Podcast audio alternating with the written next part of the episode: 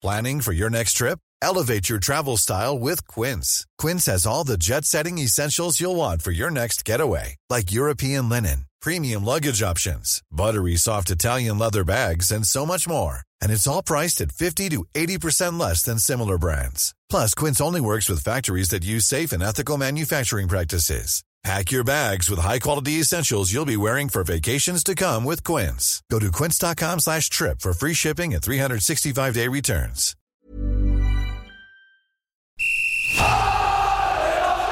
Sans contrôle, le podcast 100% FC Nantes. Loco Pedros, Pedros, Loco, c'est fabuleux Au lieu d'en faire 10 passes, on en faisait 3, 4, mais pas n'importe lesquels. Le succès, c'est pas l'objectif, c'est la conséquence. Autour de la table, David Filippo, 20 minutes. Pierre Arnaud Bar, Presse Océan. Pierre Hakim Ougourny, Ouest France. Un podcast présenté par Simon Rongoat, It West. Salut messieurs, salut David. Salut Simon. Salut Pab. Bonjour tout le monde. Et bonjour Pierre Hakim Augourny. Salut à tous. Ravi de te retrouver avec nous euh, Pierre Hakim pour euh, parler FC Nantes évidemment. On salue tous les fans des Canaries qui nous écoutent. On va commencer messieurs par euh, ce sondage qu'on a posté sur Twitter. La victoire à Paris est-elle gâchée par le match nul des Nantais face à Lorient? Vous avez finalement répondu oui, hein, c'est gâché. Oui, oui. La victoire est-elle gâchée Oui. Le FC Nantes est à nouveau 19e, 79%. Euh, des quasiment 500 votants ont répondu oui, tout a été gâché parce que le FC Nantes est 19e et donc 21% seulement. Non, c'est un point de plus. Deuxième question qu'on posera aujourd'hui, pourquoi le FC Nantes est incapable de conserver son avantage après l'ouverture du score? 20 points perdus par Nantes depuis le début de saison dans cette situation-là. C'est du gâchis. Antoine Comboiré s'est-il trompé face à Lorient, d'après vous, en reconduisant son 3-5-2, celui qui avait été victorieux au Parc des Princes, et puis lors des changements opérés en seconde période? Est-ce que le coaching a été mauvais? On a dit hein, que ça marchait bien avec Comboiré pour l'instant. Est-ce qu'on peut critiquer cet aspect-là des choses face à Lorient? Enfin, on terminera avec le feuilleton de la vente du club. Quelques sponsors importants se disent prêts à accueillir un repreneur. Est-ce que c'est un nouveau désaveu pour Valdemarquita, euh, selon vous? Et, et on dira aussi euh, les conséquences que cela euh, peut avoir, cette prise de parole des sponsors, notamment de Philippe Plaintif de, de Proginov. On va rentrer euh, dans le détail tout à l'heure. On est parti pour un nouveau sans contrôle. Sans contrôle. L'actu des Canaries a une touche de balle.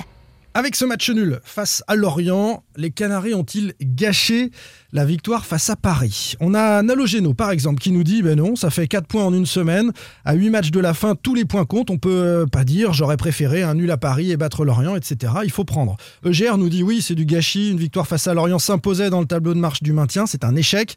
Et enfin le prophète du ballon rond nous dit oui, seule la victoire contre Lorient aurait bonifié celle contre Paris, surtout quand on connaît le résultat de Nîmes à Lille. Pierre Hakim, ton regard, gâchis ou pas euh, la victoire du PSG après euh, ce nul face à Lorient Pour moi, c'est du gâchis, puisque la victoire à Paris euh, pouvait servir de déclic. vous en aviez parlé la, semaine dernière, dans cette, lutte pour le maintien, un déclic psychologique, un déclic également, un réveil pour, certains joueurs qui avaient, qui avaient été plutôt bons contre Paris. Et malheureusement, ça a été une rechute parce que malgré l'ouverture du score qui est intervenue très tôt, le, FC Nantes a, montré les, mêmes mots euh, qu'avant Paris. Et au niveau comptable, Nantes est, de nouveau 19e. Donc on, est obligé de dire que c'est un gâchis. Pierre Arnaud pour moi, c'est pas un gâchis, parce que pour moi, c'est les, deux matchs sont complètement différents. Le, match du PSG, c'est une anomalie, c'est une sorte de, bug dans la matrice. C'est alors, pour la première fois, j'ai vibré euh, depuis très longtemps euh, devant un match du FC Nantes au parc. Et... Dans les arrêts de jeu, là, quand il reste 7 minutes, ouais, quand il reste 10 minutes, et, euh, parce qu'on est quand même blasé depuis un bon moment, et là, tu te prends un peu avec le suspense à dire mais attends ils sont en train de Gagner, et en plus ils sont en train de t'emmener parce qu'ils sont solidaires parce que euh, ça joue parce qu'ils défendent il y a tous les ingrédients pour s'enflammer de hein, manière très solide. Mais voilà pour moi c'est euh, une anomalie dans la matrice face à un match contre le PSG c'est pas un match contre le reste d'une équipe de, Ligue 1 David. Bah, c'est évidemment un gâchis quand on voit le match qu'ils ont réalisé. Je vais pas être très original. À Paris euh, ça fait un moment, comme dit euh, Pierre Arnaud, qu'on n'avait pas vu une équipe de Nantes aussi combative, même aussi cohérente, euh, jouer aussi bien collectivement dans l'expression collective. après, 4 points avant les matchs, c'est finalement 4 points de match, donc PSG et Lorient. Je pense que tous les Nantais, tous les supporters nantais auraient signé pour ça, pour 4 points. Voilà, une, Ouais. une victoire. Ouais, mais alors ça dépend Plutôt contre l'Orient. C'est l'ordre en fait. David, parce mais que mais c'est dans l'ordre. que- Mais en tout cas, ça changerait rien au classement. ce Mais que non, mais, euh. Bien sûr que si, bien sûr que si, puisque Nantes aurait pris 3 points et Lorient 0. Et Lorient 0. Donc il y aurait un point, pardon, il y aurait un point de. C'est- de, de- c'est- c'est il y pour ça que c'est juste important. un point. Mais je pense qu'au niveau du classement, je suis pas sûr que ça changerait grand. Il y aurait, il y aurait 2 points. Il y aurait, il y aurait juste un point d'écart euh, entre, entre Nantes et Mais au et niveau du classement, ça changerait pas énormément. Non, mais mais, bon. c'est une lecture, c'est une lecture. Vous avez, on vous a bourré le crâne et c'est- il s'appelle Antoine Comboiré. celui qui Non, non, non, mais moi j'ai dit que c'était un gâchis par rapport. euh, je dis euh, oui et non en fait. Mais non, parce qu'il y a la défaite contre Reims. Oubliez pas ça. C'est ce, ce match contre Reims, Nantes doit le gagner. Et finalement, pour moi, Paris, c'est un rattrapage de ce qui s'était pas passé contre problème, Reims. C'est c'est un bug. Voilà. C'est- c'est- ce match-là, cette équipe, elle était méconnaissable. Mais pour, en fait, d'habitude, on dit, j'ai pas reconnu mon équipe dans le sens où elle joue bien et je l'ai pas reconnue, elle est passée à côté.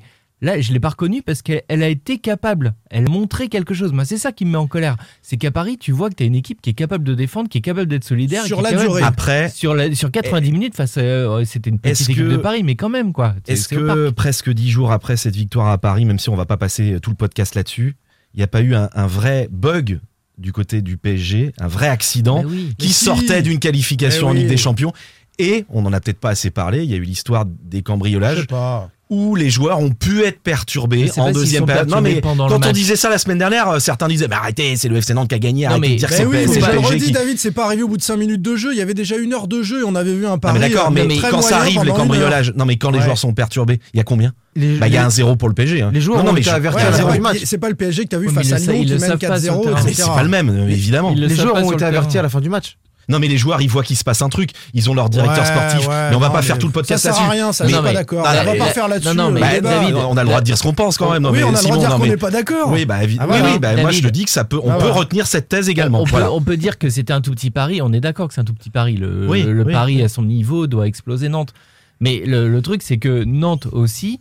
Euh, tu, tu- du coup, tu m'as un peu sorti de, de ce que Bah, je on va revenir dire. à Lorient, Mais- les gars, parce que Ouais. on Mais on non, non, débriefe que- ce que je veux là. dire juste sur Paris, c'est que c'est plus facile de quelque part dans la situation de Nantes de jouer à Paris où t'as rien à perdre, ou quelque part c'est un match bonus, que contre Lorient où bah t'as les fois parce que t'es face à Bah, un c'est ce que adversaire c'est ce que dit. Ludovic Blas. voilà, c'est ça. C'est la ce que dit Ludovic. Blas après le match, c'est tout. hein. Ouais, Ils ont joué sans pression au PSG, euh, à Paris, et puis là, comme tu dis, ils avaient les, les chocottes, comme, comme quasiment tous les matchs à domicile de toute façon. Ils avaient aussi un adversaire, et on en avait parlé, Oui. qui s'appelle Lorient, qui a un rythme de top 10, d'équipe du top 10 Oui. depuis le mois de janvier. Simon, ce donc match, ce donc match, c'est simplement. Nantes n'est pas plus fort qu'une équipe qui a un rythme de top Mais 10. non, mais Donc c'est logique. Mais, Mais oui, Nantes mais est à c'est sa surtout- place, hein, les gars. hein. C'est surtout que Nantes reproduit sans cesse les mêmes matchs. Enfin, on en a discuté, on était ensemble à la mi-temps du match où on dit bah tiens Nantes joue plutôt pas mal et on était tous d'accord pour dire que ça allait sûrement faire 1-1 et que Nantes allait se déliter au- Voire, au fil voire du 2-1 match. même pour Lorient. Ah oui. On avait pronostiqué ça, c'est c'est ce qui s'est passé. C'est classique en fait. C'est Alors moi, je, moi, je suis pas sur la ligne, ils ont gâché, mais après, c'est vraiment qu'une question d'interprétation, comme euh, le disait Pierre Hakim tout à l'heure, puisque je considère que les trois points de Reims ont été repris à Paris, donc euh, c'est c'est pas des points gâchés,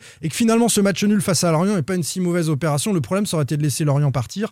Là, Lorient est à distance et Nantes va devoir faire le taf contre des équipes peut-être démobilisées en fin de saison. On en reparlera, David, on l'a évoqué Bah, ensemble. ouais. Il y aura Mais du pour- mais- Montpellier, il y aura du Bordeaux. Mais pour Lorient aussi, ça sera le cas. Il y aura aussi des équipes démobilisées face à Lorient et Nîmes. Et il faudra aller chercher Pareil. Strasbourg ou Saint-Etienne. Moi, le gros danger, mon, inquiétude sur cette fin de saison, c'est qu'il y ait une équipe, euh, parce que là, on est quand même dans, un, dans trois équipes pour, euh, pour deux places, qu'il y ait une équipe qui fasse une série. Parce que le problème pour moi, c'est que j'ai l'impression que Nantes, ce qui aurait pu être le cas là contre pu, Lorient, ouais. Ouais. Nantes, je les vois pas en ce moment capables de faire une série. Et si on regarde Nîmes et si on regarde Lorient, j'ai l'impression que ce sont des équipes qui sont qui peuvent, qui ont, qui l'ont déjà fait en plus parce qu'elles étaient au départ derrière Nantes et qui sont capables de faire des séries. Elles- de elles ont prendre- déjà fait de ces prendre des séries, points. hein. Voilà, elles Ouais. les ont déjà fait. Nantes n'a pas gagné deux matchs de suite cette saison. C'est quand même Mais incroyable. parce que, Et parce que Nîmes, pardon, euh, parce que Nîmes est programmé pour jouer le maintien, programmé dès, dès, dès le début, dès cet été. Hein. Ils savaient hein, qu'ils allaient jouer le maintien. Ils l'ont joué la saison dernière, le maintien, ou il y a deux ans, euh, non, la saison dernière.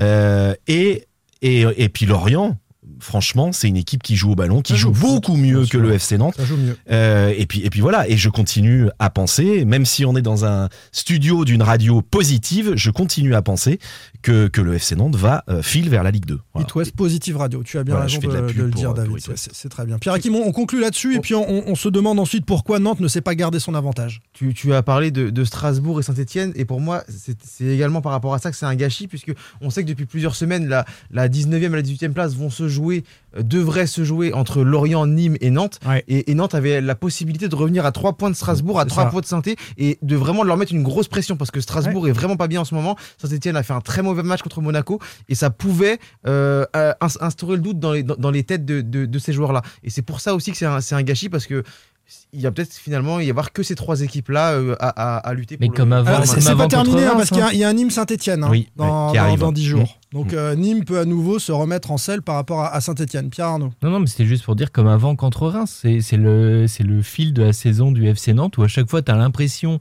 qu'ils peuvent, euh, enfin pas à chaque fois parce qu'ils ont aussi très, été très bas, mais régulièrement, tu as l'impression qu'ils peuvent se sortir un petit peu de, de- du marasme, re- recoller un petit peu et puis ils gâchent tout. Après, sur le rythme de Comboiré, si on prend que la période Comboiré, pas Nantes continue d'avancer un petit peu et, et tu peux te, te sauver c'est hein, bien, sur c'est ces bien bases-là. mieux quand même. Ouais, On en est à se Ah. demander quand même si. Alors c'est facile de dire ça euh, maintenant, c'est ce qu'on va me rétorquer. Mais si Camboiré était venu plus tôt et si on n'avait pas eu. euh, comment il s'appelle celui qui était. euh, Ah, je sais plus. euh, C'est Ah, un euh, chroniqueur t-shirt, euh, Ah oui, c'est- je l'ai vu sur t-shirt, l'équipe, ouais, ouais. Il a pas débriefé, Franchement- il a pas débriefé son passage à Non, Nantes, ou apparemment, il a raté. parlé d'Alban Lafont, notre ami Oui, Raymond il a Domenech l'autre soir. Alban Lafont, ouais, Voilà. c'est vrai. Je sais qu'il n'était pas fan déjà quand il était à Nantes. Donc voilà, non, mais je pense, je pense c'est oui, oui, je pense que si le FC Nantes va en Ligue 2, euh, il- ça on en reparlera de cette période, de ces 46 jours durant lesquels ça a été un peu n'importe quoi.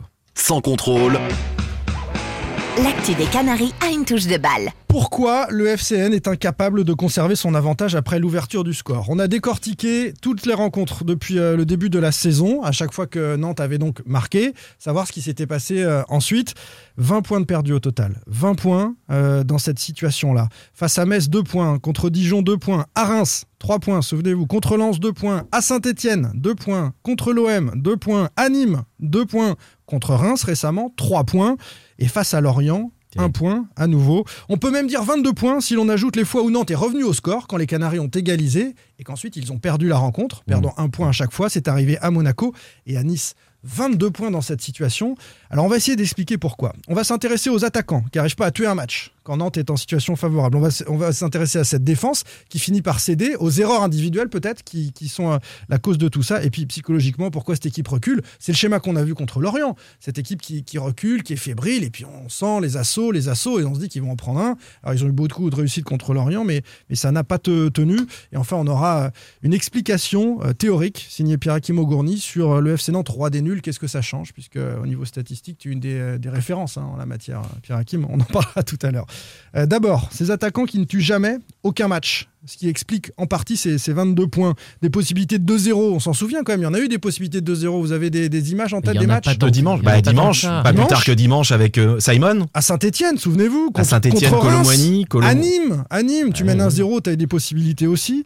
Euh, pourquoi on n'a pas les bons attaquants pour Et t'en finir as Bah, pas tant, t'en as pas pour- tant que ça moi- quand même. Moi, je, Enfin, moi, on je a trouve- quand moi, même. je trouve que, que, que t'es très dur parce qu'il y en a une ou deux par match. Il n'y en a pas énormément. Bah, il y en a pas. Il y en a il pas c'est déjà que il y en pas mal.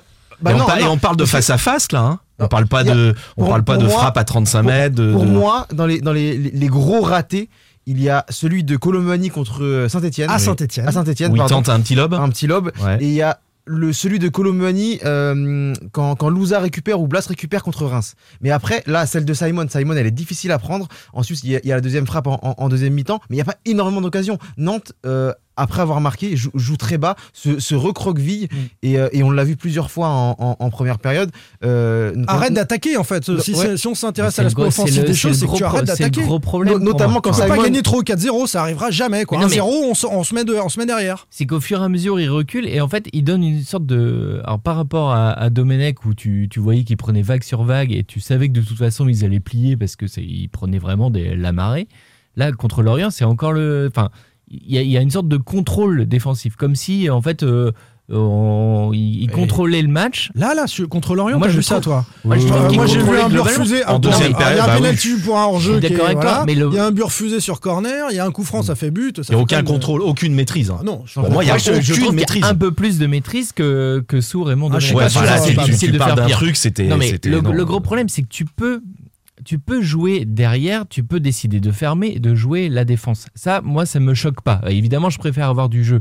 Le problème, c'est quand tu fais ça, il faut que tu joues la contre-attaque. Il faut que quand tu récupères le ballon, tu ailles vite devant et que tu fasses mal à l'adversaire, que tu te crées des occasions, que tu te crées des situations. Et pourquoi tu le fais pas? Parce que psychologiquement, tu es conditionné à défendre et tu sais plus quoi faire quand t'as le ballon. C'est ça le gros problème. C'est Lorient, si euh, deux, trois fois ils perdent la balle, que derrière ça part à 200 à l'heure parce que tu as les joueurs pour, tu as Colomani, tu as Simon. Mhm t'as les joueurs pour faire mal, pour partir dans le dos, pour se créer des occasions, bah les gars, euh, Lorient, au bout d'un moment, ils vont attaquer, ils vont dire attendez, on va peut-être rester un peu derrière parce qu'on va se prendre Pourquoi ils ne le font pas, Pab Ah oui, ils sont parce pas qu'ils parce qu'ils ont dans la tête un logiciel de gagne petit, on gagne 1-0 et on défense ces 3 Et on points, ferme. etc. Et on ferme. la plupart du temps, Et eh ben contre Nîmes, Je suis même pas sûr que c'est que c'est qui vraiment il ferme. Je pense que cette équipe elle est tout simplement incapable en fait de de, de faire plus quoi. Oui, mais Euh, regarde, en non, première mi-temps, elle est capable de le faire. En première elle- mi-temps, elle propose pas, du elle- jeu, elle non, mais elle joue.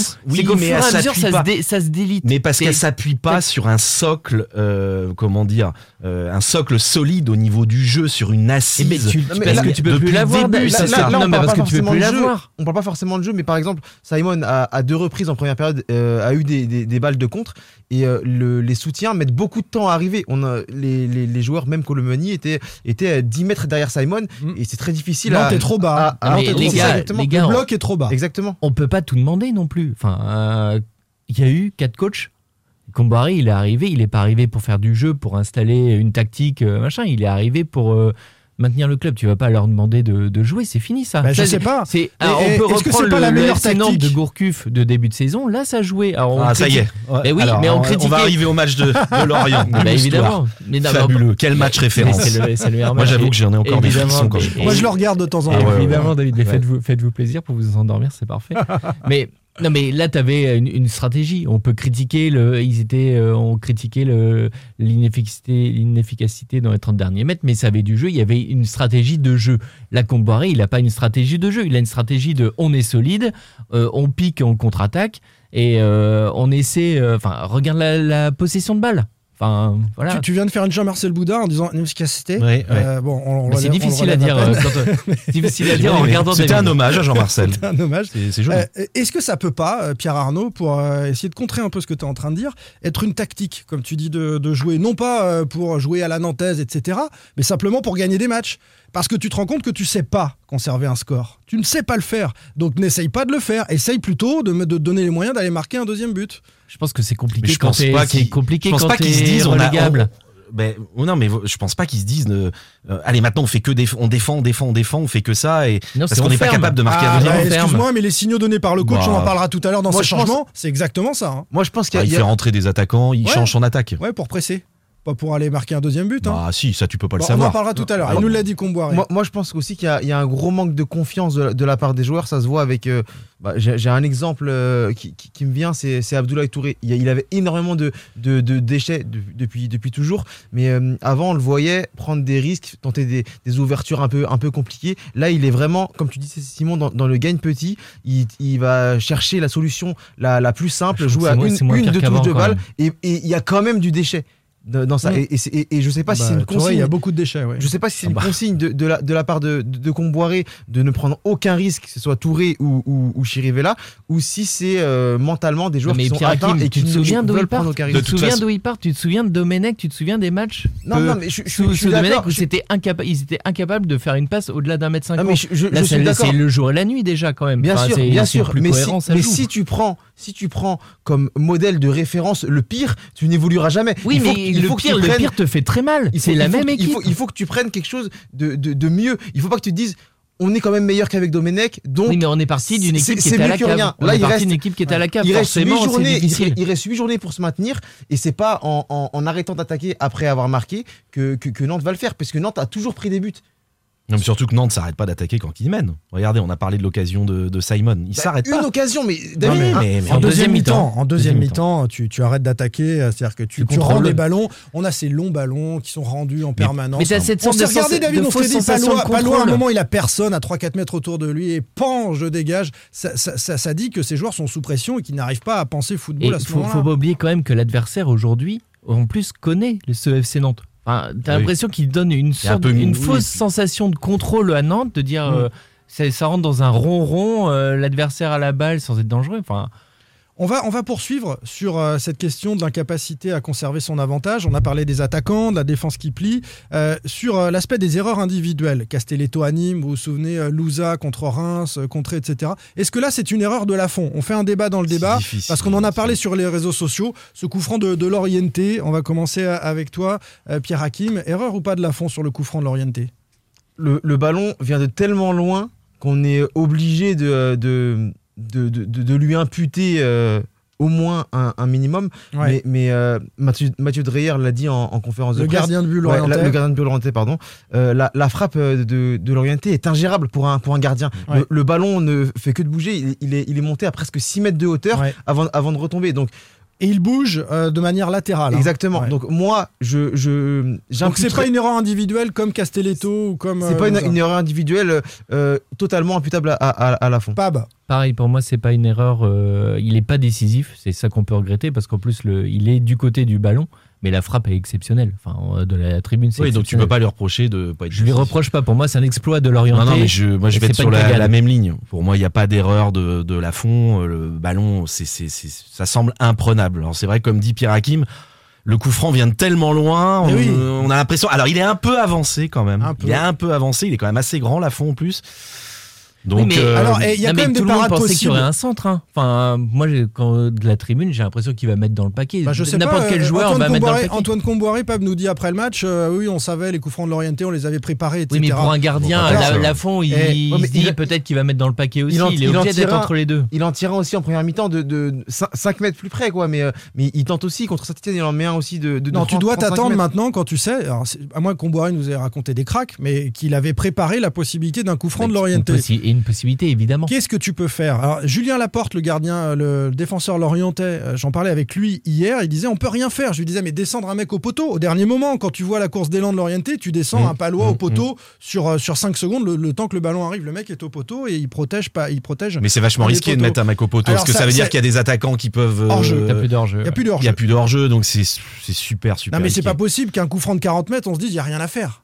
Il y a quand même des solutions. T'as Le- déjà vu le dessin animé euh, Il est long ce Olivier Tom, Olivier Tom. Non, mais Ouais, c'est ça. Ouais. On a, on a C'est l'impression pas sur trajectoire que c'est. Allemand Lafont en l'occurrence. Ouais. Ouais, ouais. Comment il Thomas- s'appelle Thomas Price, Thomas. Price, c'est Thomas. Price, Thomas Price. Et Mais Simon, on- s'il te plaît. On a Pardon, l'impression que c'est un, on a l'impression que c'est un, c'est un ballon de plage, le ballon euh, avec la, les, trajectoires qu'il prend. C'est euh, c'est- c'est- c'est très, très difficile pour un gardien, j'imagine, même si j'ai jamais été En gardien. première mi-temps, c'était encore plus flagrant hein, quand on voit la balle, comment, comment elle Ouais. bouge. C'est Allez, on poursuit euh, sur cette question avec euh, euh, le face-à-face hein, de Pierre Akimo Gourny. Euh, une grande théorie sur les nuls, on en a parlé en, en Ça marge. te va bien comme thème, René, Ouais. je trouve. Ah bah oui, non, franchement, c'est taillé pour toi. Ah, je, je répondrai pas à l'attaque de David Filippo. Pas qui du tout. a- Reste concentré dans, ton, dans ta théorie. Donc, tu, tu considères quoi que Nantes est plombé, euh, non pas par forcément son niveau cette année en Ligue 1, mais aussi par le nombre de matchs nuls à réaliser, c'est ça? Non, ça- en fait, quand on regarde le, le classement, on voit que Nantes est 19e, mais que 8 équipes ont perdu plus que Nantes. Euh, dans Ouais. la, dans la, à partir de, du, du 10e, Angers, euh, seul Reims a perdu moins que Nantes. Mais, euh, mais, mais Nantes, on est toujours dans, dans le même débat, c'est l'incapacité à gagner. Et Nantes a fait 13 matchs nuls. Il n'a gagné que 5 fois. Nantes est l'équipe qui a fait le plus de nuls et seul Ouais. Dijon a, a perdu, a perdu. Et les nuls ne rapportent qu'un point, c'est pas Exactement. 3-2-1, Et c'est donc, 3-1-0. C'est ça, exactement. Donc, donc euh, depuis, depuis, même avec Raymond Domenech, hein, Raymond Domenech a, en championnat a eu plus de nuls que de défaites, mais Nantes n'a pas avancé. Puisque un point, un point, un point, tu n'avances pas. Et, et quand tu vois que Nîmes. Fabuleux. Cette démonstration. Quand, Mais en c'est- fait, quand tu vois, quand, quand tu Moi, vois je le que- laisse aller au bout. Quand même. non, mais quand tu vois que Nîmes, depuis, euh, depuis, depuis 7 matchs, est, euh, est leader de Ligue 1, sur les, sur les, sur les 7 ou 8 derniers matchs, Nîmes, Nîmes Mm. est leader de Ligue 1, Lorient est- et doit être dans, dans le, dans le top 6-7, Ouais. et bah c'est c'est, euh, c'est grave pour, euh, pour Nantes de, de voir que ses, ses, euh, ses concurrents avancent aussi vite, pendant que toi tu te contentes de prendre un point, et surtout, c'est c'est le, c'est et le discours des de, joueurs. de ce que tu dis, je suis en, je suis en train de comprendre qu'en fait, euh, une victoire, ça équivaut à Non, 3 mais- nuls, c'est non, ça mais C'est ça. D'accord, d'accord, mais non, mais non, mais euh, vous pouvez euh, Non, tourner- je- non, tourner- ça- non, mais vous pouvez tourner en ridicule autant que vous vous dites, mais c'est parce que euh, les, les joueurs, les joueurs passent, génie. les, les joueurs passent, passent leur temps à, à dire que euh, ça, fait toujours un point, un point, un point, etc. Et personne ne, ne les met face à, le- à leurs contra- contradictions. Mm. Là, vous savez très bien, vous, vous, vous faites les malins à dire que, que c'est que c'est- c'est c'est mieux de, de gagner que de faire des nuls. Mais ça, tout le monde le sait. Mais vous ne les mettez pas face à leurs contradictions. Eh, Non, c'était mais ça y l'objet est, de la ça va nous question. C'était que l'objet de la question, c'est-à-dire que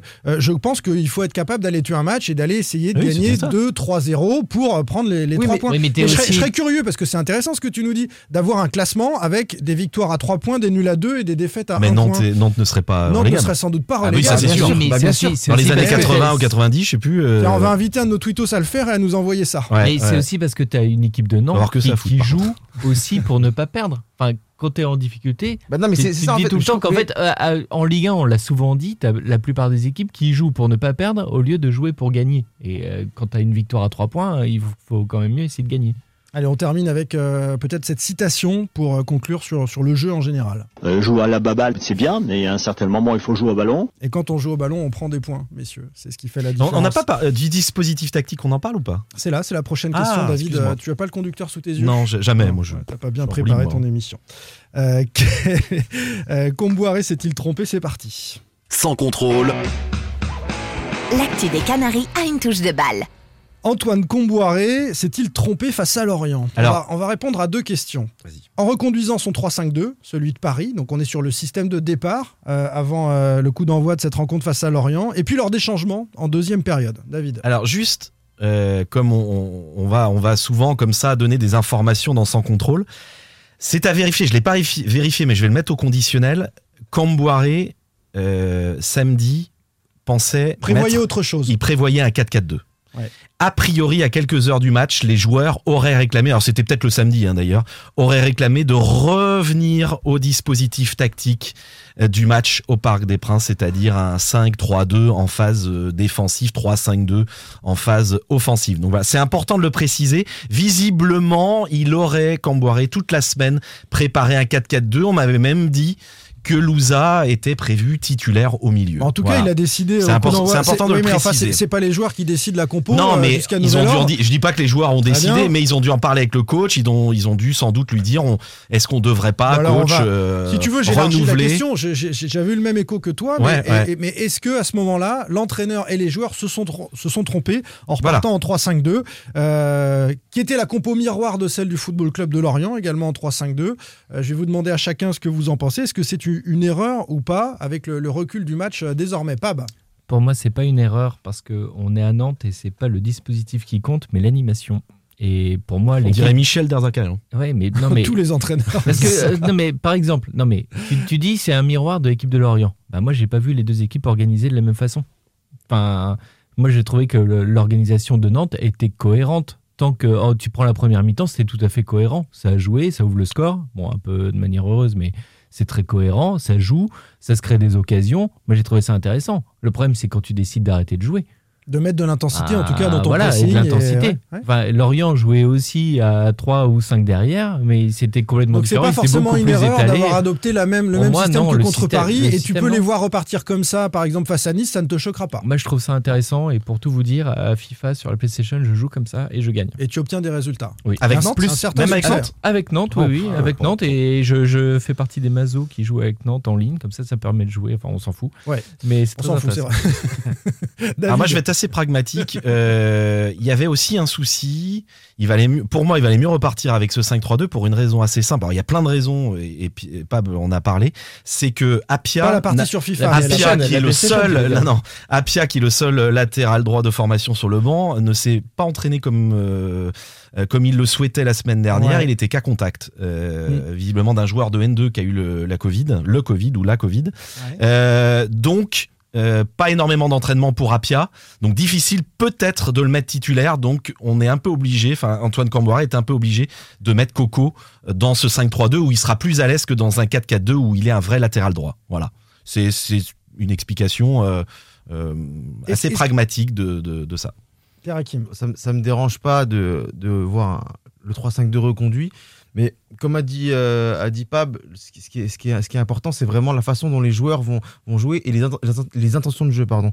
Et là où je ne suis pas d'accord justement avec Pab, c'est que pour moi, j'ai pas vu énormément de jeux euh, dimanche. Euh, j'ai pas vu énormément d'occasions. Il y, a Mm. eu, il y a eu le but de. Sur de- 20 de- minutes, si, les 20 il y, premières a- il y a eu minutes. le but de Colomani, il y a eu l'occasion de Simon, mais après, on a quand même vu une équipe euh, qui n'a pas montré grand chose. Et, je pense qu'il aurait fallu justement continuer, se servir de, la qualité de Coco euh, sur, le, sur, sur le côté pour, euh, voilà, pour apporter du danger, parce qu'on a vu que Lorient était fébrile derrière. Donc je pense pas que le 3-5-2 soit, soit une erreur de, de, de base, mais c'est vraiment la- les intentions de jeu que, que, que, je regrette. Encore un bel hommage à Jean-Marcel, les, les, les, inten- les intentions de jeu. Non, là, je l'ai pas non, senti. non, non, mais- ah si, moi je l'ai entendu. Bravo. Après, Non, c'est beau les vaut- de penser à vaut mieux, Jean-Marcel. vaut mieux, vaut tous. avoir des, des, des erreurs dans la, dans la forme que dans, que dans le Que fond. dans le fond. Quand, Ouais. quand, quand je me rappelle que, que, que David avait comparé Koulibaly et Colomani en disant que c'était des joueurs du même profil la Ouais, semaine dernière. un peu dur, ça. Ouais. Ça, Du coup, pas tu, terrible. tu couperas ça. Ouais, ouais, j'enlève, cette- c'est gênant pour toi.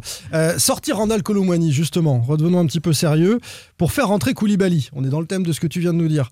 Est-ce que c'est une erreur de, coaching Au moment de ces changements, euh, certains d'entre nous, en tribune, euh, on s'est regardé, on s'est dit, attendez, Col- Colomwani, il n'est pas cuit. hein. Une minute avant de sortir, il a fait un, contrôle orienté et un dribble qui montrait son état de fraîcheur, et c'est sans doute le plus dangereux à, à l'arrivée euh, des attaques nantaises. Euh, Koulibaly, on, se demande un petit peu encore quel est son profil. Alors Comboiré nous a répondu en conférence de presse euh, que ces deux entrées avaient vocation à apporter de la fraîcheur devant pour presser euh, au départ du ballon les offensives lorientaises. Donc là, il n'y avait plus du tout l'envie d'aller marquer, hein, c'était presser les offensives. Effectivement, on l'a vu, hein, Koulibaly, a fait un contrôle américain à un moment.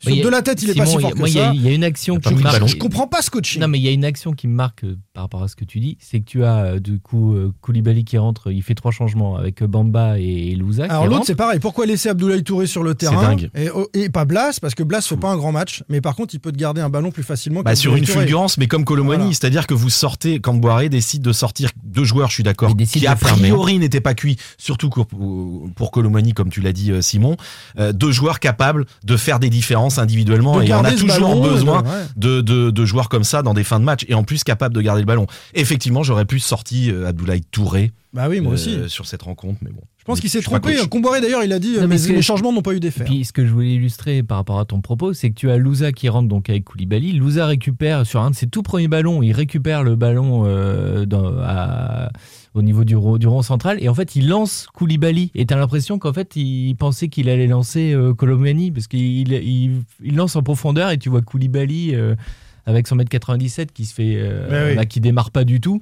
Et si tu avais eu Co- Colomani là je pense que tu avais, un face à face avec le gardien Mais vous parlez pas de, de la sortie de, de Simon, parce que Simon, euh, euh, si, on, si on regarde bien sur les, les quatre derniers matchs où Nantes a perdu des points, où Nantes s'est fait rejoindre, euh, il, euh, il sort toujours avant l'égalisation adverse. Quand, quand Simon sort, Ah, c'est une bonne stat. ça. Oh la vache, ouais. Quand- bosses, toi quand, quand Simon sort, euh, le, le- le FC Nantes mène, et, et on l'a vu notamment face à Lorient, c'est c'est- c'est quelqu'un qui... Mais Pierre Hakim, tu prends tous les derniers matchs, le FC Nantes se fait reprendre à chaque fois dans la dernière minute. Donc euh, forcément, ça sauf- intervient généralement post-coaching. oui, mais sauf que Simon est le seul joueur à être sorti à chaque fois quand le FC. Nantes menait. Et, Bravo. et c'est- et Mais c'est parce qu'il fait rentrer à chaque fois Bamba à la place de. Non, pas toujours, pas toujours, mais, Simon. mais des fois Blas reste, euh, des fois Colomani reste, et Simon est très utile dans sa, dans sa façon à, à garder le ballon. Dans son, euh, il, est, il est parfois énervant parce qu'il le, parce qu'il le garde trop, mais il est, euh, il est, il est très, très bon dans, dans cette, dans cette façon-là de garder le ballon, et c'est en gardant le ballon, tu as forcément moins de chances de, d'être, mis en danger par, par l'équipe adverse. Et si tu regardes vraiment, là, j'ai, noté les, les minutes, il, y a, il, y a- il sort à la 76e contre Lorient, il y, a, il y a un but à la 87e, il sort à la 81e contre Reims, il y a un but à la 89e, contre Nîmes 72-76 et contre Marseille 65-67. Et donc à chaque fois, euh, Nantes euh, encaisse un but euh, dans le, le quart d'heure qui suit la, la sortie de Simon. Alors c'est même, même le totem, en l'occurrence, faut Au plus bout- le sortir. Ouais, J'espère qu'Antoine Camboire t'entend. hein. Ouais. Au, bout, au bout d'une fois Antoine, hein. ou deux, on peut se dire que c'est un hasard. Quatre fois de suite, c'est quand même, euh, c'est quand même gros pour une coïncidence. Très bien. Bah, il est totem et on le sort plus. Terminé. On c'est- va lui en parler à Antoine. hein, parce qu'il vraiment travaillé tes chiffres euh, entre les, les nuls et ça. C'était Ouais. plus intéressant que les nuls, j'ai C'est trouvé c'est du bon boulot, Pierre Hakim Augourny. Et Bat- Baptista Mendy, un petit mot? Ah oui, j'ai Juste, sanctionné. euh, alors, Euh, Sanctionné, ouais, il a pas assisté parce que je l'ai pas précisé dans mon tweet. euh, J'ai tweeté hier matin. Euh, il y avait un repas organisé à la Jonelière avec. euh, c'est Abdoulaye Touré, c'est sa maman qui a l'habitude tous les ans. Euh, qui fait euh, à manger et Baptista Mendy n'est pas venu. Il est pas venu. Il est arrivé que le lendemain matin. Il est pas venu au repas à la Jonelière. Voilà, il a donné une excuse. euh, bon, je la garderai pour moi, mais bon, voilà, il était, il est pas venu, quoi, tout simplement. À un rendez-vous où tous les joueurs étaient conviés. d'accord. Voilà. Et il, a conséquence. été, euh, bah, il a été enlevé du groupe pro, euh, il a été enlevé de. Voilà. Il n'était pas dans le groupe dimanche. Est-ce que c'est lié à la concurrence des deux joueurs euh, qui évoluent au même poste? C'est-à-dire? J'ai pas compris la question. Le fait qu'il soit pas venu au repas? Ouais. Il pas venu au repas parce que c'est Ah non, il avait autre chose apparemment. Non, non, il avait autre chose. Et c'est c'est pour ça qu'il a été sanctionné. Exactement. Voilà. Bon, c'est pas. Non, Il y a pire, mais hein, si, il y a mais pire, si, mais bon, si, c'est. on pose la question peu euh, ces dernières semaines du quoi. pourquoi on l'a vu un peu à Angers, puis on le voit plus du tout. Donc, Ouais, euh, ouais. ouais, c'est- Touré est quand même en difficulté C'est dommage. sur le, Enfin, je, je sais sur pas. le je- terrain, quoi. Moi, je l'ai vu à Angers. on l'a pas vu longtemps. Moi, j'ai trouvé que c'était pas si mal que ça. Pierre Hakim le connaît sans doute beaucoup mieux que moi. C'est vraiment Oui, dommage pas- sans doute, que, on le sans doute. que ce joueur. Je le connais mieux ce joueur. Mais oui, euh, t'as que ça à faire, les jeunes. Quoi. Mais, euh, mais voilà, c'est un joueur qui.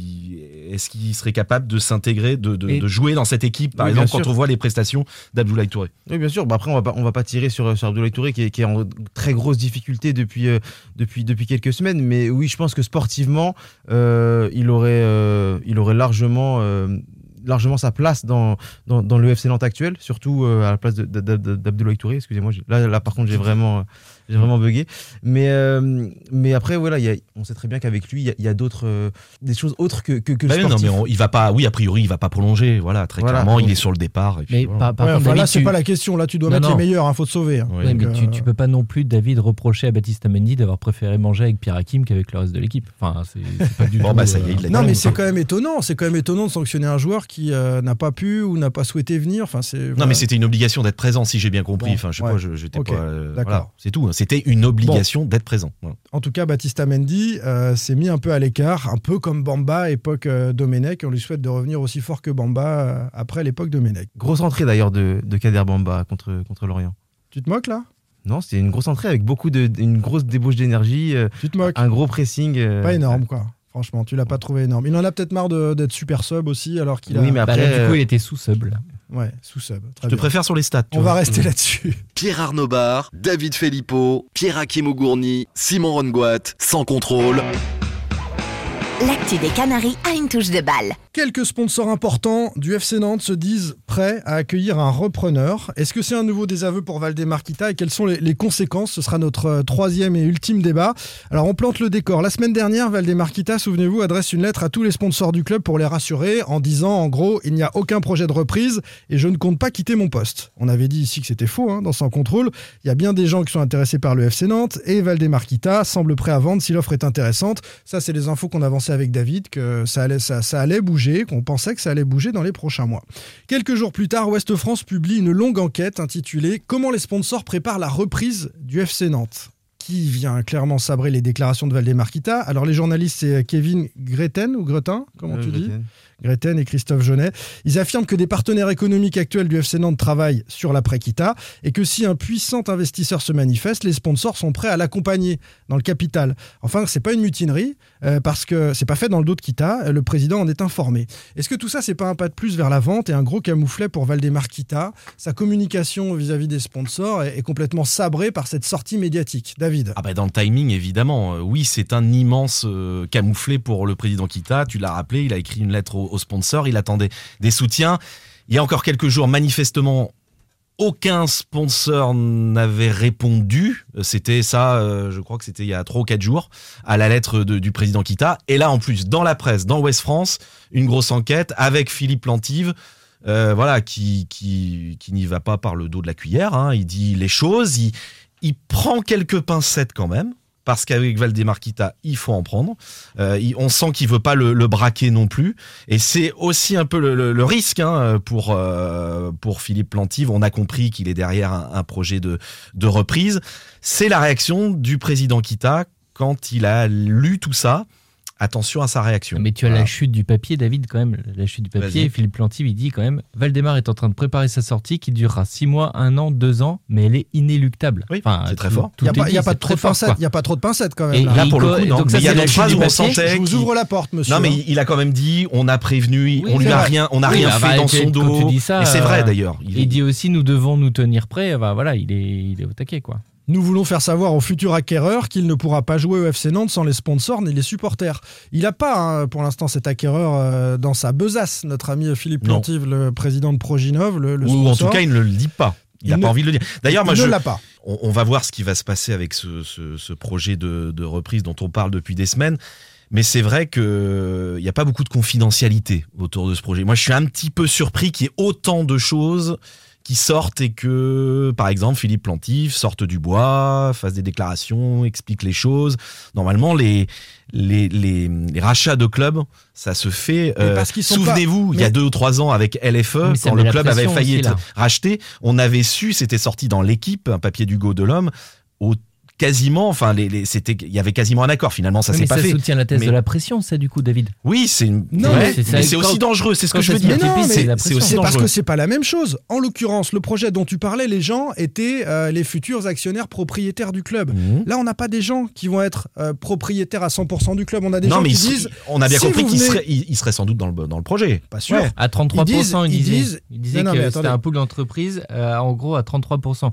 Et Il n'y a pas avec Philippe Plantive l'investisseur numéro un, celui qui va ramener le pognon Et pour et être t'as et clair. t'as vu Hmm. Simon qui non mais dit, écoute-moi pas dit- juste euh, il y a pas Non, y a- je suis d'accord avec toi. donc, donc, n'ayant pas cette personne là il peut sortir du bois c'est pas un problème il dit simplement aux investisseurs éventuellement intéressés un jour par le FC Nantes qui arrive de l'extérieur. Nantes est un territoire avec un ancrage euh, économique territorial. Donc il faudra compter avec le réseau d'entreprises parce qu'on est en train de fédérer. Il faudra compter avec les supporters aussi. Je suis pour l'actionnariat populaire. Donc voilà. On est prêt à vous accueillir dans ces conditions là et c'est pour ça qu'il sort du bois. Il a pas besoin de confidentialité pour moi Mais c'est un Je- peu je- comme. euh, Enfin, Ouais, je- C'est un peu comme les supporters qui disent toujours on veut s'inscrire dans le projet. Tu, vois, tu parles d'actionnariat populaire, il veut, il veut compter. Mais moi, ce que je lis aussi dans, dans cet excellent papier, c'est que euh, voilà, il, il dit, comme tu dis, qu'il faut un investisseur majoritaire et il donne son, le, le, le profil un peu de, de l'investisseur. C'est euh, investisseur étranger parce qu'il faudrait plus de 200 millions d'euros. Mm. Pour, Ouais, euh, ce sera un peu moins mais non, mais je pour pense que ça sera acheter. moins, ouais. Non, mais c'est pas simplement pour acheter. Mm, Je dis 200 mm. millions d'euros, c'est pour acheter le club et le faire fonctionner et faire les premiers investissements. Donc c'est peut-être moins, mais il faut quand même un, un- enfin il le faut cet investisseur. Lui, il propose de venir, euh, voilà, c'est ce qu'ils disent à 33% euh, avec un pool euh, d'entreprises. C'est ce qu'on dit depuis le début. Qu'en Ligue 1 aujourd'hui, avoir simplement un, un pool d'entreprises, c'est c'est pas suffisant pour exister. oui, quoi. ça marche pas Mais ah, on, on a vu à travers cette enquête à quel point on, on en avait conscience, mais là, euh, on, on l'a encore davantage réalisé. Valdemarquita est totalement isolé. Bien sûr. Bien Les sûr. sponsors, là, euh, ils sortent du bois. Il y a le groupe Millet également qui s'exprime dans un papier. Euh, donc Proginov avec Plantive et également, euh, je cherche le nom, de l'autre sponsor qui parle dans le papier. On sait que la mairie, bon, qui n'a pas souhaité, je crois, trop s'exprimer, mais dans, dans le papier, en tout cas, pas, pas en on. La mairie euh, en a un peu ras-le-bol de cette gestion et de voir comment on parle de la ville de Nantes, euh, en tout cas du club de foot depuis euh, plusieurs mois, voire plusieurs années. Les supporters, on a vu encore une, un nouveau rassemblement. Bon, il y avait encore 400-500 personnes. Euh, on voit la, la colère monter sur les réseaux sociaux. Donc voilà, on- ça montre C'est une à quel de point règne un peu, oui. c'est ce qu'on n'arrête pas de dire. C'est effectivement une ambiance de, de fin de règne. C'est un échec aussi euh, pour Eric Chevrier, messieurs le directeur commercial du FC Nantes. On sait qu'il répète aux sponsors depuis des semaines que tout va bien, que Kita va rester, qu'il faut rester dans le projet, le soutenir, se serrer les coudes, etc. Et il a même poussé pour que cette lettre soit écrite aux sponsors. Mmh, et là, mmh, il mmh. prend une baffe avec ce- ce- ce- cette enquête de Ouest France. hein. Avec quand même, on en, on en a pas parlé, pardon, on, euh, aussi une, euh, bon, West France a aussi a bien bossé en fin de semaine, bravo, bravo à eux. Euh, ce papier sur euh, ce- le centre d'entraînement, euh, on en avait parlé l'autre jour dans le podcast que ça y est, Valdemarquita reparlait du centre d'entraînement euh, en SNI, le terrain du côté de Vers-sur-Loire, donc à côté d'Anceny. Euh, on a l'impression que les choses avancent. Moi, je continue à penser, c'est mon interprétation, que ça reste un peu du bluff parce que dans le, quelques le fait, temps, le fait de décentraliser la Genelière voilà, le ça centre reste- d'entraînement c'est en aussi dehors de pour euh, Métropole. mettre tout le monde un peu sur les nerfs, la mairie, les supporters, euh, euh, pe- peut-être aussi les sponsors. Garder de la main là-dessus, mais moi je continue à penser, voilà, je me répète que c'est un peu du bluff et que dans quelques temps il y aura sans doute des négociations et il sera peut-être vendeur, donc ça peut, il veut, il veut montrer que non non, il a la main, qu'il veut garder le club, mais il y a un petit coup de bluff à pour moi. Il pour moi est, derrière. il est sur deux tableaux, hein. évidemment qu'il regarde, et évidemment qu'il est prêt à vendre. Ça, c'est ce, voilà, c'est ce Bah, une dit. grande partie de poker, hein, de toute façon. Voilà. Après, moi, je voulais juste dire sur le côté euh, les, les sponsors, il y a aussi le côté, c'est c'est très bien dit dans l'article, mais on en a parlé plein de fois, c'est qu'il y a le déficit aujourd'hui d'image des sponsors du FC Nantes. Enfin, aujourd'hui, tu es associé, on a parlé de tous ces Pour les sponsors. dirigeants, pour les salariés, associé pour, euh, à ce club-là qui a cette image aujourd'hui, on ne parle pas simplement des résultats sportifs, c'est catastrophique. Tu, tu veux faire de la promo, tu investis dans un club de foot pour avoir une bonne image associée à quelque chose de positif, et là c'est tout l'inverse. À l'extérieur, donc tu fais de l'image pour l'extérieur quand tu es sponsor, mais à l'intérieur des entreprises Bien sûr, aussi, avec des salariés qui disent attendez, vous mettez une partie du pognon dans le FC Nantes avec cette image-là, alors que nous on réclame ceci, cela dans la boîte. Enfin, c'est catastrophique. hein, Mais d'ailleurs, je crois qu'il y a dans un, un des papiers, il est indiqué que les sponsors ont été euh, euh, froissés parce qu'ils voyaient sur les réseaux sociaux les critiques par rapport au, Au au fait qu'ils étaient associés, voilà, à quelqu'un qui contre qui, en ce moment, il y a une enquête euh, pour fraude fiscale. Il est présumé, soupçonné de fraude fiscale, voilà. est présumé innocent. et présumé innocent. Bien évidemment. sûr, il fallait l'ajouter. Euh, L'altercation publique euh, entre Patrice Rio et Moji Bayat. Ouais. Juste euh, sur, sur l'histoire de la vente, j'ai aussi trouvé quelque chose d'intéressant, c'est sur le côté transition. Parce que ce que je disais tout à l'heure, il parlait de transition sur deux ans. Et euh, il parle aussi d'une transition avec Franck Kita. Et on en- Philippe Lintive. Oui, Philippe Plin- Il est Plantive. malin. Et non, mais la transition avec Franck Kita, c'est pas la première fois qu'on entend ça. Il y a deux, quasiment deux ans, quand le club avait failli Mmh. être racheté par un fonds d'investissement, il était aussi question que Franck Kita reste au club. Et donc, euh, ouais, il permet aussi dans la com de dire que ce serait pas. euh, Voilà, ce c'est pas dehors l'Equita, c'est euh, on a besoin d'un nouveau souffle euh, dans ce FC Nantes et peut-être dans un premier temps avec Franck Kita. Le sponsor qui me manquait tout à l'heure, c'est Flamino. Oui. Sébastien Longagne qui parlait dans le papier. Voilà, J'évoquais à l'instant euh, l'altercation publique Patrice Rio, Moji Bayat. Pour ceux qui n'ont pas suivi, ça s'est passé sur le but de l'Orienté à ce coup franc. Euh, Patrice Rio reprochant à Lafont euh, bah, de ne pas avoir été bon sur ce coup-là. Moji Bayat étant Qui est à l'origine de l'avenue de Voilà. Lafont à Nantes. a dit que non et, et c'est monté un peu dans les tours, tout ça dans la partie loge présidentielle, l'Equita ayant quitté, c'est Presse Océan qui a sorti ça en premier, euh, la loge à, à ce moment-là. Euh, Est-ce que ça dit quelque chose Le signe de cette garde rapprochée qui fissure un petit peu ou pas du tout on, euh, et, et- et finalement ça arrive dans toutes les loges présidentielles? Parce que là on est, sur- on est sur les très proches, hein, Patrice Rio, Moji Bayat. Moi, j'y vois pas. non, enfin voilà, ça Ouais, reste un, épiphénomène, quoi. Euh, bon, alors certains disent que ça a été plus violent que on a pu nous dire. Que, que ça a été Ah, écrit dans Presso, que mon tweet, euh, que, que dans l'équipe. Il y aurait eu, euh, ils se seraient accrochés physiquement, des gens les auraient séparés, mais je parle bien au conditionnel parce que C'est c'est Euh, d'une un- certaine nervosité. Oui, il y a la nervosité, Non, mais euh, l'histoire, enfin le, le prétexte de départ de la bagarre est ridicule. Enfin, de la bagarre, non, mais de la, prise de bec. La prise de bec, La, la ouais, prise de bec l'altercation. est quand même ridicule. Enfin, on parle d'un but. Nous, on a débattu de savoir est-ce que Lafont est, est responsable ou pas. Bon, on avait envie de se battre avec toi, David, mais Il y avait les plexiglas qui nous empêchaient. Ouais, il y a des plexiglas dans le studio, exactement. Oui, d'ailleurs, on verra si David a pas un œil au beurre noir à la fin. la Ah bah je ne dis pas ce qui se passe quand on enlève les plexis, évidemment. Mais enfin, je trouve quand même que le prétexte est ridicule. Et ce qui me fait. Moi, ce qui me gêne un petit peu quand même, ce sont les, les acteurs finalement, parce que ce sont des, des personnes. On connaît l'implication de Moji Bayat au, au FC Nantes, mais officiellement, il est euh, invité par le club, comme, euh, comme euh, Rio. Et en fait, euh, ce sont des personnes qui sont invitées, qui ne sont pas officiellement. euh, au club, club, ouais. membres Ah, ils club. sont invités par la délégation, ils sont dans la délégation. trouve- Je trouve ça gênant. T'es quand même en loge présidentielle. Ouais. T'es euh, euh, voilà en- dans un domaine public avec des caméras. Je trouve que ça, on, il pouvait peut-être s'en passer. Moi, j'y vois de la nervosité, vous avez compris à travers Oui. ma question, et que ça, Oui. fis- ça fissure un petit peu, y compris dans la garde rapprochée. Voilà. Mais euh, on verra dans les prochaines semaines si euh, tout ça se, se que ça soit. Moji Bayat qui se prenne la tête avec des anciens Nantais, c'est pas trop surprenant. On, se- Oui. on sait que ce, ce personnage euh, un peu sulfureux euh, fait grincer des dents euh, au, au sein du, du club. D'ailleurs, j'ai pu observer cette Enfin, scène. et Patrice Rio n'est pas le représentant des anciens. Non, non, coup, mais oui, mais enfin, il fait partie par des anciens et je pense Ouais. que lui aussi a un avis assez tranché sur euh, sur sur Moji Bayat. C'est c'est une certitude. Moi, je l'ai vu Moji Bayat rentrer à la à la Beaujoire euh, euh, euh, dimanche avant le, le match à 2 heures du, du coup d'envoi, un peu plus de 2 heures. C'est vrai que tu disais que c'était pas un salarié, mais on a l'impression qu'il se comporte comme un comme un salarié. hein. il rentre. est-ce qu'il a euh, agité officiellement. un petit drapeau euh, non, alors il autres a pas pris de drapeau. J'ai bien surveillé. Il était toujours au téléphone, euh, 20 mètres derrière moi, mais il a jamais, jamais pris de drapeau. J'attendais d'immortaliser cette scène. Malheureusement, il ne s'est pas emparé du drapeau jaune et vert. Allez messieurs, la suite au, au prochain épisode. Merci beaucoup Pierre Hakim Augourny d'avoir passé ce moment avec nous. Merci Pierre Arnaud Bar, salut. hein. et puis euh, salut David. Salut Simon, salut à tous. À bientôt. Ciao. Et à toutes. Ciao. Sans contrôle, le podcast 100% digital. Proposé par les rédactions de 20 minutes, Ouest France, Presse Océan et It West. Allez,